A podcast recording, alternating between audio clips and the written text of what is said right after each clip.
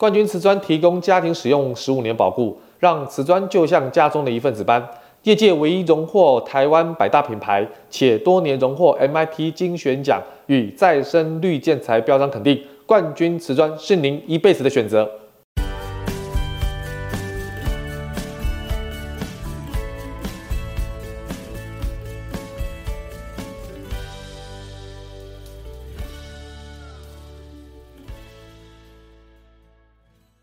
欢迎收听你家我家，我是 Jordan。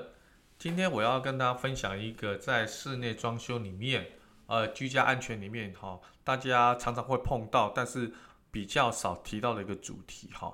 那这个主题为什么我会今天来跟大家分享？就是在三四天前看到一则新闻，觉得很难过哈，就是这个无照的一些没有执照的一些啊、业者呢，在室内喷剧毒的农药除虫，就。使得一家四口中毒哦，结果没想到女童还因为这样丧丧命哈。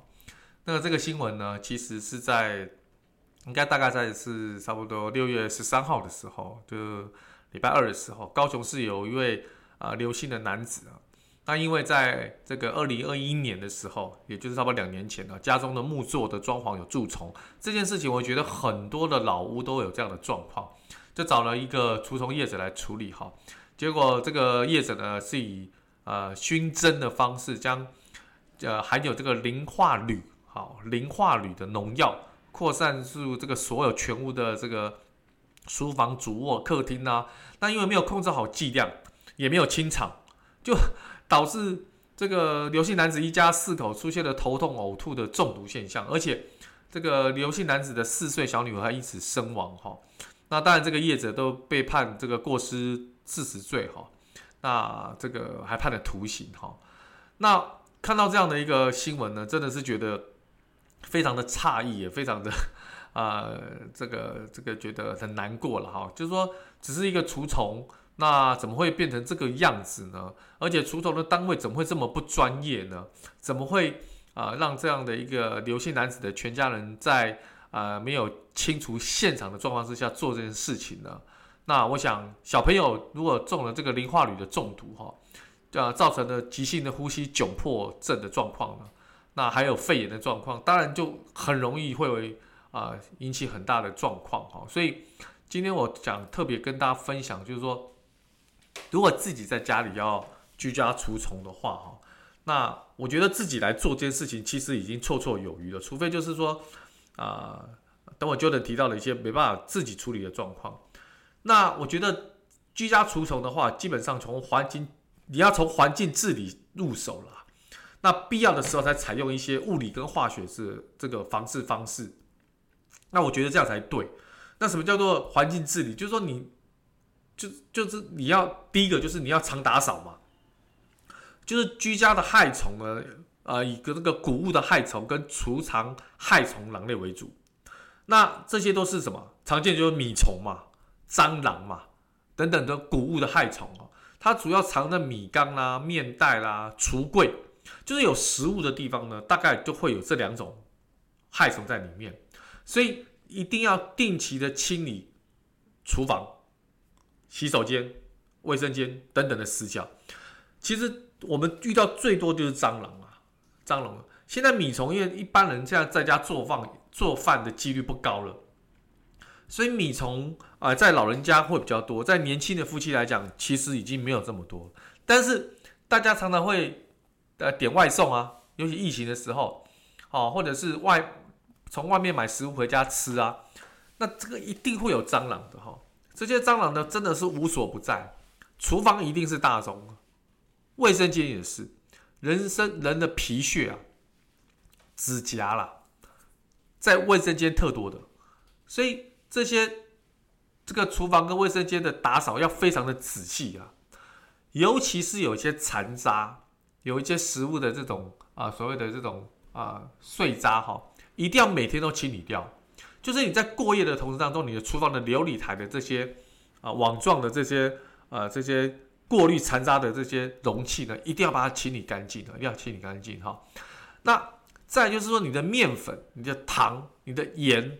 你的各项调味料，基本上你一定要跟食材密封好，哦，用玻璃罐啊。如果说你没有玻璃罐，你是袋子的话，一定要用夹链袋把它夹好。就是你不要把这些，尤其是糖啊这种好吃的东西打开在这样这个这个这个这个这个这个这个封口。那当然，这些害虫看到这些好吃的东西，当然就来了嘛。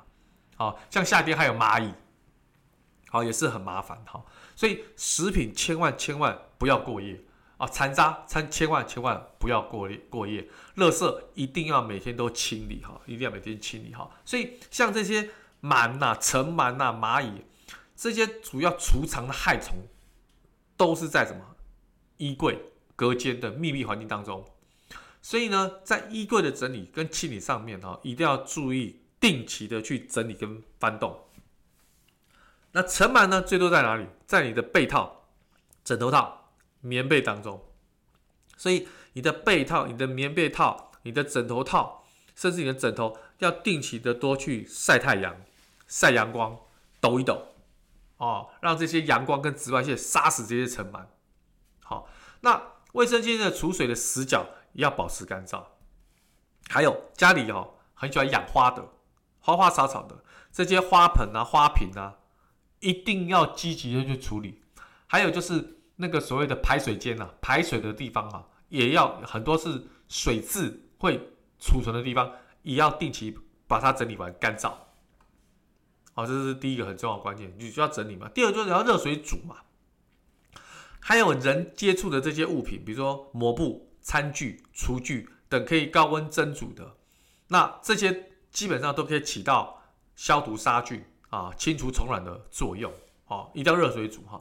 即便是一些你不常使用的碗筷，也要经常清洗，那避免互相污染。好，但是你清洗完以后，那要晾干哦，烘干哦，你不要湿湿的哦，那个也会有霉菌啊。好，那很久没有穿过的衣物啊，沙发罩啦、地毯啊、毛巾啊。常常接触的室内居品哈，建议一个月至少要清洗一次啊，清洗一次。好，再就是低温冻，长时间的超低温的环境底下哈，大部分是虫子也很难生存。其实以蟑螂为例的话哈，大概差不多呃负八度就会死亡了。所以寒冷的冬天，台湾是当然不可能到负八度了，但是寒冷的冬天可以定期把床垫、床单、被子、衣物拿到室外去晒。用低温冷冻的方式呢，杀死这些虫卵。好，第四个就是今天有提到的部分，就是说啊，借助灭虫的工具哈。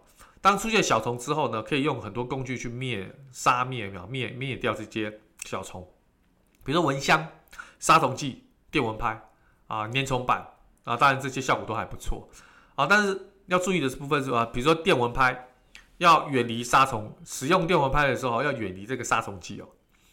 花露水啦、发胶啦、啊、洗甲水这些易燃物品，要远离这些杀虫剂哦。啊，以前杀虫剂哈，如果用打火机点的话，它很容易助燃哦。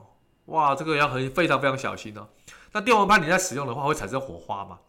那这些火花，你如果碰到杀虫剂，也是很危险的。好，所以这些物品的主要合成物都是纸类啊、碗类啊、镜类啊，或芳香剂等等。非常容易的易燃哈啊，所以跟火花、电火花跟火最好不要一起使用，好，这个大家切记哈。那再来就是你要适当的用药哈。啊，比如说像台湾的冬天比较少开窗，因为冷嘛哈，所以除虫的时候非常就不建议这个时候来除虫了，而且冬天的时候虫也比较少嘛，那真的要除虫的话，也不建议大量的用药，好。但是，如果你刚才 j o d 所提到的上述的治理当中，虫子还是出没，你一定要用药嘛，好，那通风要做好。啊，比如说蟑螂在厨房跟卫生间的虫子哈，常常出没的地方，要以量少、点多、面广为投放原则。那重点投放这些杀耳的这个杀蟑的饵剂啊，好，所以各位要特别记住啊，量要少，点多，面广。比如说厨房的琉璃台。厨房的柜体的呃下面啊，就是地板的下面哈啊，这些部分的话，你可以多放几个点多吧哈，但是每一个点不要放太多的量，量不要太多啊，不要说一个点放很多量，那很多人就误食啊，很容易就说有一些风险会产生呢。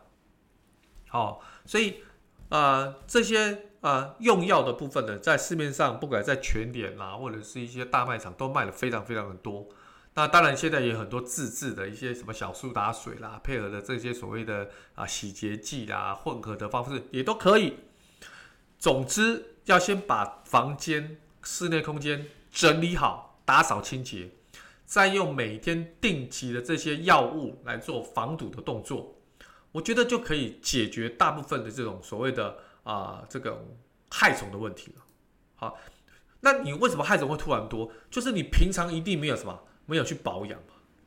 你你在没有保养的状况之下，一定会有这些啊啊、这些状况，像新闻之类的这种啊、这个白蚁啊，白蚁这个都是有很多的这种木作哈，很多的木作在这个室内空间在发生哈。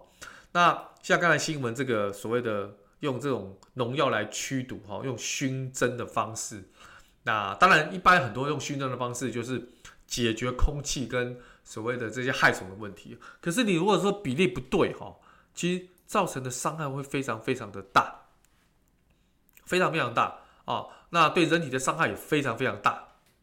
所以为什么很多人装潢新家的时候，不管是甲醛哦，或者是一些有毒的化学药剂，或者你看连清洁的这些化学药剂没有处理好的话，也会造成人体的伤害。所以这些伤害呢，都是无可避免的。是长期的，那听到这样的新闻啊，就能觉得非常的难过，所以今天特别制作这一集的啊，所谓的有关啊清除害虫，不管是从自身做起，或者这种专业的团队哈，那我想平时的保养最重要啊，平时的注重最重要，平时的清洁跟整理最重要，就不会有一次性会有这么大的风险产生。